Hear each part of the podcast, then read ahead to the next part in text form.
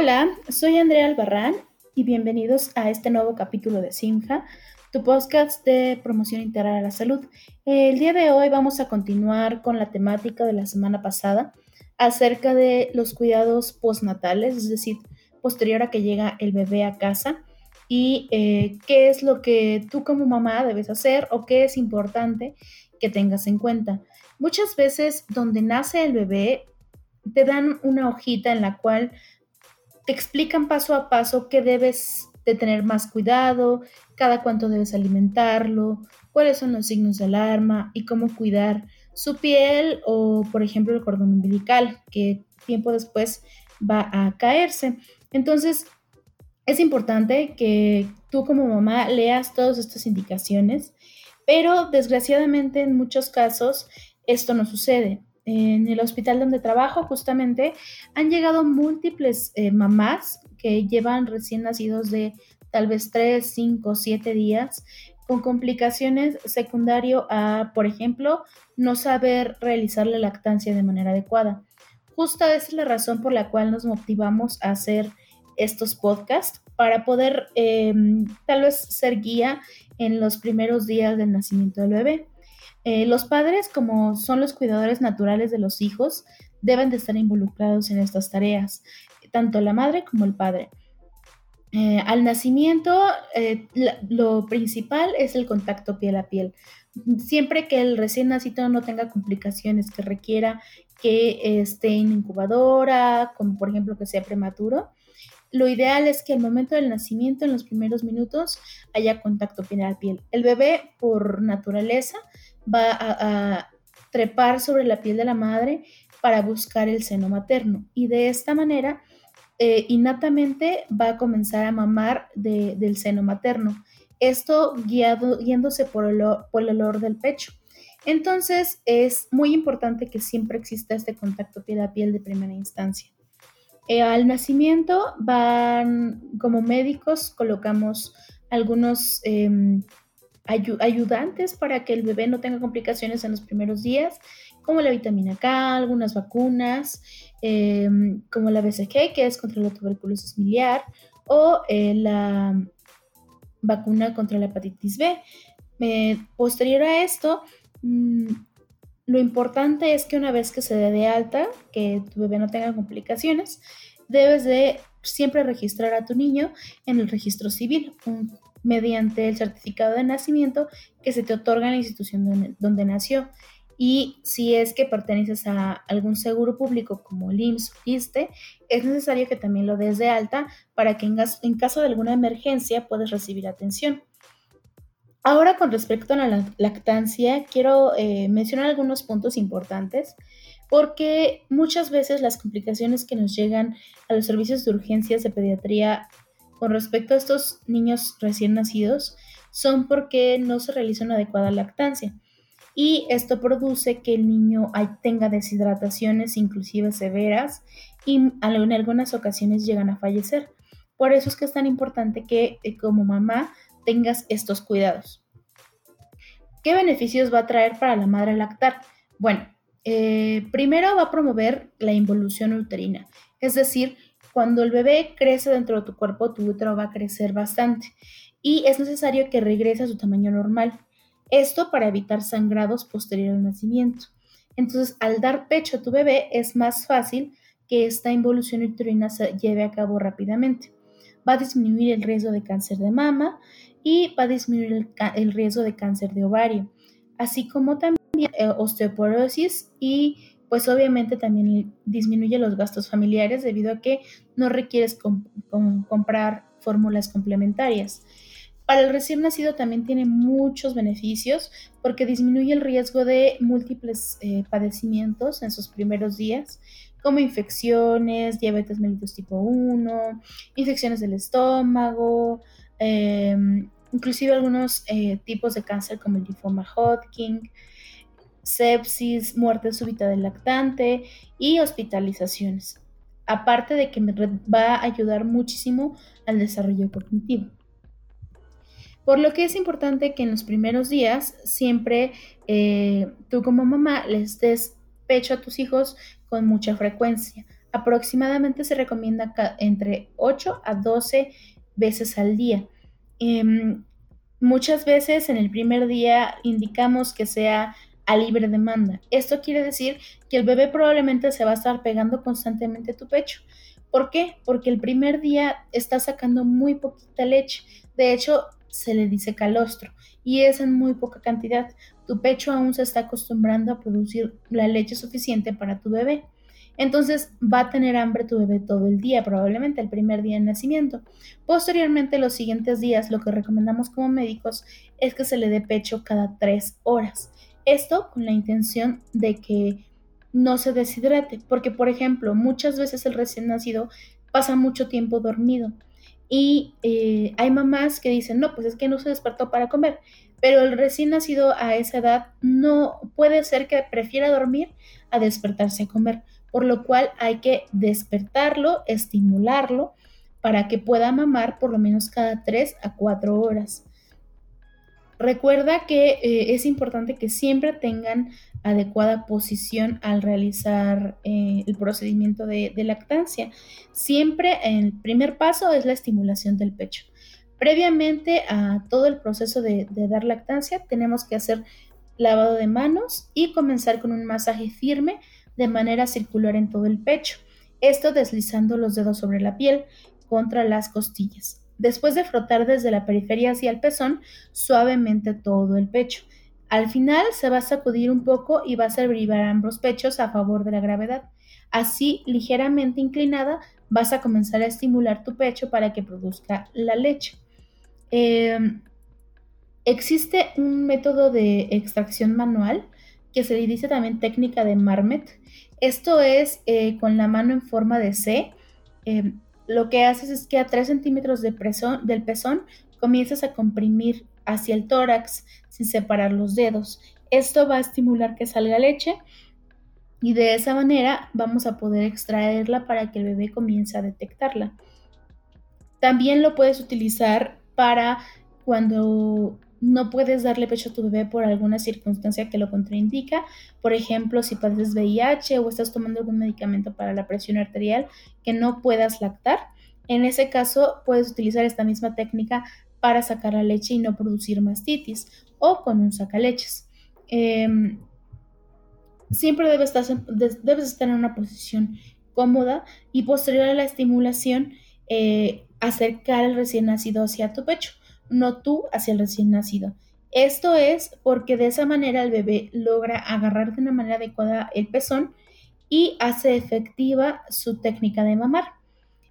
Se recomienda que no se utilice biberón en los primeros días. Si es que es necesario que el bebé tenga algún método para sustituir la leche, lo que podemos utilizar es el método de jeringa, una cucharita o un vasito. Hay técnicas específicas que posteriormente compartiré en alguna infografía. Y hay que tener claro que eh, la madre debe de tener una adecuada posición, así como mm, la cabeza del recién nacido debe de estar bien apoyada sobre el brazo de la madre para que logre conseguir un agarre eh, adecuado cuando el bebé tome el pezón en el labio superior. Inclusive no es necesario sujetar la mama en caso de que no sea tan pesada. Si es que es pesada, lo ideal es hacer una pinza como las había comentado en forma de C, para dar, apoyar al bebé y no tenga él que cargar el pecho si es que es demasiado grande. Y algo también que es muy importante es que al retirar el pecho del recién nacido, debe de la madre introducir un dedo en la comisura de la boca del bebé para poder sacar el pezón. Esto va a ayudar a que no se hagan grietas posteriormente. Y recuerden que siempre de terminar de dar pecho debemos de sacar el aire del bebé, producirle que eructe. Eso es colocándolo, de manera vertical sobre tu hombro y dándole pequeñas palmaditas en la espalda. En algunos casos va a haber problemas, eh, por ejemplo, una escasez de leche. Normalmente a partir de las 48 72 horas del parto, las madres suelen notar un aumento en la producción de leche pero esto es siempre y cuando continúe la estimulación. Entonces, para eso hay que ser muy pacientes estos tres primeros días para que continúe estimulando, por ejemplo, con el contacto piel a piel, y de esa manera la producción de leche logre a su, a su máximo esplendor. eh, y es necesario que sea cada tres horas justamente para que tus pechos se llenen. Lo recomendable es que el, bebé mame unos 10 minutos en un pecho y 10 minutos en el otro pecho.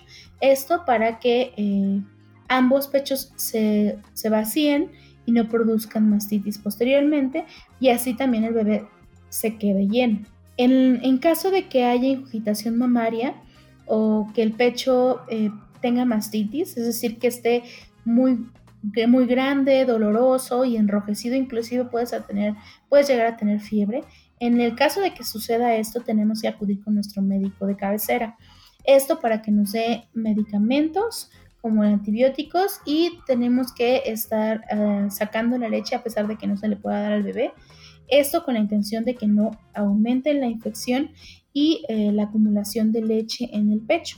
Otra parte importante y como tips que debemos de tener siempre al pendiente es no ofrecer otro alimento que no sea lactancia. Se pueden dar fórmulas sustitutivas, pero solamente si, si se indica por el médico tratante. Se debe insistir en el pecho para que se logre vaciar de manera, de manera periódica y eh, comprobar que el niño eh, al menos tenga al menos de dos a tres deposiciones al día, es decir, que evacúe de, dos a tres veces y que haga pipí de tres a cuatro veces. Otros, mm, digamos, cuidados generales o del ambiente es que eh, los recién nacidos requieren de tener una temperatura estable. si tomas la temperatura de tu bebé en la axila, normalmente va a tener una temperatura de 36.5 a 37.5. Debemos cuidar que no caiga en hipotermia, pues que esto puede producir que baje su azúcar o que comience a tener menos oxígeno en su cuerpo y puede producir eh, graves problemas. La ropita, lo ideal es que sea mm, utilizar ropa adecuada para ellos, que sea holgada, de fácil colocación y de fácil retirada no se deben utilizar cintas o cordones que aprieten demasiado tobillos, muñecas y mucho menos cuello. Y los tejidos deben ser preferentemente de algodón, eh, porque algunas telas como la lana llegan a producir irritación en la piel del bebé. En, la zona donde, donde, el bebé esté, siempre hay que cuidar que no haya demasiado ruido ni demasiada luz, porque esto puede producir irritación en tu recién nacido y de repente vas a encontrarlo llorando irritado y no vas a saber por qué. Se debe evitar el hablar en tono muy alto, limitarse al volumen de televisión o tonos de teléfono o música y también evitar un número excesivo de visitas, no nada más por la luz, sino también porque pueden llevar eh, bacterias o virus a tu bebé que su cuerpo tal vez aún no esté listo para defender. Entonces, otra parte importante es que normalmente los recién nacidos que nacen a más de 36 semanas de gestación, su piel suele estar ya completamente formada y eh, normalmente van a nacer con, una mm, como con una grasita alrededor de su piel que es un, material blanquecino. Cuando lo tocas es como si fuera untuoso, como si fuese cremita muy dura. Eh, esto es lo que tiene el, bebé para protegerse cuando está dentro de tu útero. Lo ideal es que los primeros días el, baño sea eh, con agua y con jabón neutro. Esto para cuidar que no haya irritación en la piel, evitar que haya jabón con perfumes y eh, también que no se meta por completo al, bebé en el agua cuando se bañe. Esto para evitar que le dé hipotermia. Casi siempre en, los hospitales te enseñan a bañarlo tomándolo en un brazo y echando agua tibia sobre su cuerpo poco a poco. Eh, no es necesario que quitemos este, esta, esta grasita que tiene su bebé sobre la piel. Puede esperar ah, una semana inclusive de estar bañando con, con agüita tibia y jabón neutro porque eh, pues obviamente va a haber restos del parto principalmente en lo que es la cabeza y en la zona perianal. Ahí se tiene que limpiar para que no se produzca eh, mayor cantidad de bacterias. Normalmente nos ayudamos de una esponja suave para que no produzca irritación en la piel. No es necesario que se coloquen cremas o talco. El bebé poco a poco va a ir acostumbrando su piel al ambiente que lo rodea. Otra cosa muy importante es el cordón umbilical. Muchas veces llega a pasar que se infecta y eso puede producir inclusive una infección grave en el bebé que lo lleve a la muerte. Por eso es que es muy importante que tenga los cuidados adecuados. Eh, siempre se tiene que observar diariamente el cordón umbilical y este tiene que estar limpio y seco. Se debe limpiar todos los días cuando bañas al bebé, simplemente con agua y un poquito de jabón tibio, con una mínima cantidad de jabón. Posteriormente se va a secar con una gasa que sea estéril y se va a dejar que, termine, que se seque al aire. Después de esto se coloca la ropa y el pañal. No es necesario cubrirlo, no es necesario poner ningún líquido sobre, sobre el cordón umbilical, porque mientras más tiempo se pase seco el cordón, más rápido se va a caer el muñón. Y siempre tienes que estar al pendiente de signos de onfalitis. La onfalitis es la infección de este cordón umbilical, como por ejemplo que esté rojo, que aumente eh, su, volumen, que tenga como mucho calor al tacto en la piel que esté alrededor del cordón, que tenga secreción purulenta o, con sangre y que huela muy mal, así como que salgan ampollas alrededor del, del muñoncito. En caso de que parezca cualquiera de estas, tienes que llevarla inmediatamente con tu médico tratante porque si no puede llegar a producir eh, una infección mucho más grave a tu bebé y como, les dije, inclusive la muerte. Eh, algunos datos importantes que también tenemos que tener en cuenta es que durante los primeros días del nacimiento se le debe de realizar el tamiz metabólico, esto es en las primeras 48 horas, y posteriormente el tamiz auditivo. Esto es para detectar algunas enfermedades que pueden ser congénitas y que mientras más pronto se detecten y se den manejo, mejor pronóstico va a tener tu bebé. Eh, otras cosas que quería mencionar, que creo yo que también son importantes para que tú como mamá te prepares en, la llegada del bebé, es, por ejemplo, preparar, si es que tienes coche, que tengas una, sillita para coche para los bebés. Eh, se ha demostrado en múltiples estudios que ayuda muchísimo en caso de accidentes, ha salvado a, los bebés en múltiples ocasiones, no solo bebés, sino hasta niños de 5, 6, 7 años que lo siguen utilizando. Eh, Recuerda siempre no arrancar el coche hasta que el niño esté bien sujeto, no llevar al niño en brazos bajo ninguna circunstancia.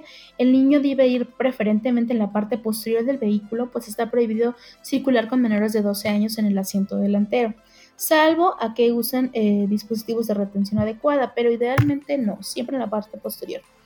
Siempre eh, asegurado en su sistema de, seguridad, que es la sillita para el bebé o eh, en el portabebés y este portabebé siempre debe de colocarse con el cinturón eh, del vehículo para que quede firmemente sujeto. Y con respecto al sueño, muchas veces también tienen dudas las mamás porque es, no sé si alguno de ustedes lo haya escuchado, pero existe la muerte súbita durante el sueño de los recién nacidos. Eh, la manera de prevenirlo es siempre colocando al bebé acostado boca arriba y eh, cuidar que no haya ropa, objetos como almohadas grandes o pesadas dentro de su cunita que le pueda producir que se ahoguen, o sea, que le caigan sobre de ella y tenga eh, dificultad para respirar durante el sueño. Así como también evitar arroparlo demasiado, porque esto va a impedir que él logre moverse y probablemente le cueste más trabajo a su respiración eh, vencer el peso de la ropa excesiva. es importante que siempre compruebes la temperatura de la habitación, que no haya demasiado frío ni demasiado calor. Esto es para evitar, como les había comentado, que el cuerpo del bebé sufra hipotermia. Y eh, idealmente no se debe de dormir al bebé con chupetes, es decir, con, con algo en la boca. Eh, siempre se, debe de, lactar y no dar chupetes. Esto para prevenir no nada más la muerte súbita, sino también eh, el hecho de que los dientes, por ejemplo, nazcan de una manera inadecuada. Y, por ejemplo, también algunas cosas que podemos utilizar como consejos preventivos es la posición al dormir que les comenté y que eh, esté de una manera adecuada la cuna. Siempre está pendiente durante la noche, tal vez los primeros días pueden estarlas vigilando y evitar definitivamente el humo de tabaco cerca del niño.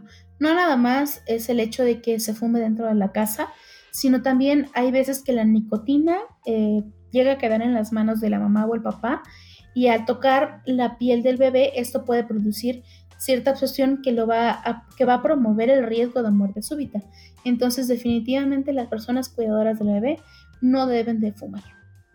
En general, estos son los cuidados que debemos tener con los recién nacidos. Ah, otra parte importante que creo que también debemos de mencionar es que ah, cuando se llega a cumplir los seis meses de edad se debe de comenzar la lactación. Esto es dando primero verduras. Por ejemplo, eliges una verdura, tal vez chayote, y vas a dar papillas de chayote por lo menos tres días. Posteriormente vas a cambiar a otra verdura. Vas a dar tal vez eh, calabaza, eh, papillas de calabaza durante tres días y así posteriormente. Se recomienda dejar pues después de las verduras las frutas. Esto es para que el niño se acostumbre al sabor de verduras y no solamente se, se acostumbre al azúcar, porque muchas veces por eso niños ya más grandes no aceptan verduras. Y eh, también es importante no dar fresas ni huevos hasta que, hasta que cumplan aproximadamente un año. Esto es para eh, no promover las alergias a estos. Creo que en general eh, tomé todos los puntos importantes. debemos estar muy al pendiente de las reacciones del bebé. Si tú ves a tu niño que no, que está irritable, que no reacciona de manera adecuada a los estímulos externos, que no llora, que no despierta.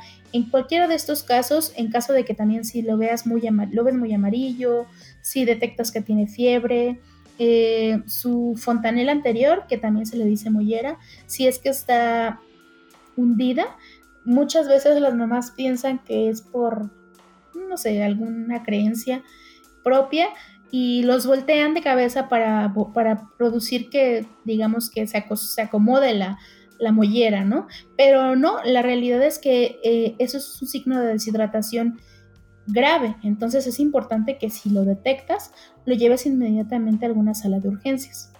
Y en general, creo que con eso terminaríamos este podcast.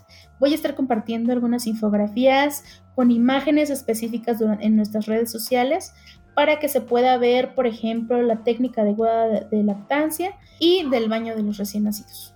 Les agradezco que nos hayan acompañado una vez más y si tienen alguna duda o algún comentario o quisieran que tomáramos algún tema en específico, pueden mandarnos mensaje por las redes sociales y estaremos al pendiente. Muchas gracias y hasta la próxima.